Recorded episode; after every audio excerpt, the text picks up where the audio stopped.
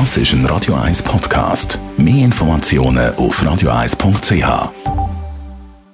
Radio 1 und die Wissenschaftsplattform X präsentieren den Faktist. Der Wissenschaftsjournalist Beat Glocker zeigt, was aktuelle Resultate aus der Forschung für uns alle bedeuten und hinterfragt Trends in der Gesellschaft aus Sicht der Wissenschaft.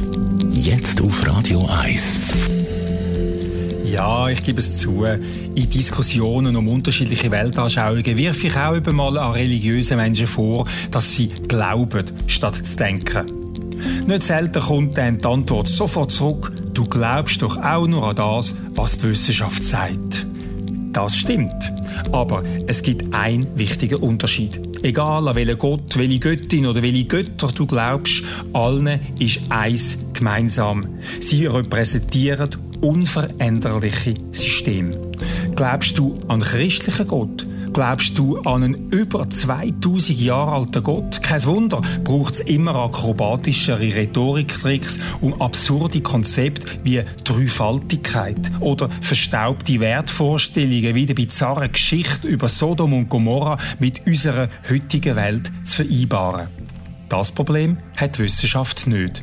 Denn im Gegensatz zu der Religion ist nichts, was die Wissenschaft sagt, unumstößlich. In diesem Punkt ist die Wissenschaft sogar das genaue Gegenteil von Religion.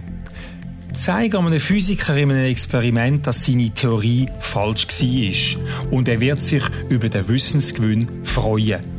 Keine Wissenschaftlerin wird sich an ihre Theorien festkrallen, wenn es Beweis dagegen gibt.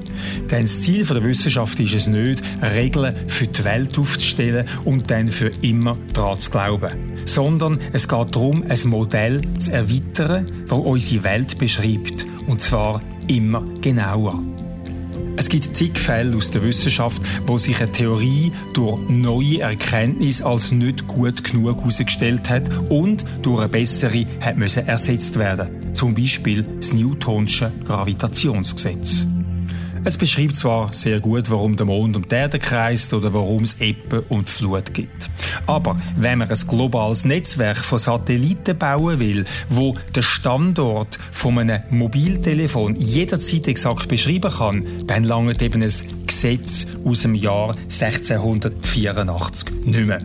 Dazu braucht es Erkenntnis von Albert Einstein, wo mit seiner allgemeinen Relativitätstheorie das Modell von Materie, Raum und Zeit verfeinert hat. Und damit am grossen Rätsel, was das Universum, was die Welt, was das Leben im Verborgenen zusammenhebt, ein weiterer Schritt näher gekommen ist. Und darum glaube ich, nein, vertraue ich der Wissenschaft, weil ihr nichts heilig ist. Der Beat Glocker ist der Faktist. Die Wissenschaftskolumne auf Radio 1. Jeden Dienstagabend am Viertel vor 6 Uhr.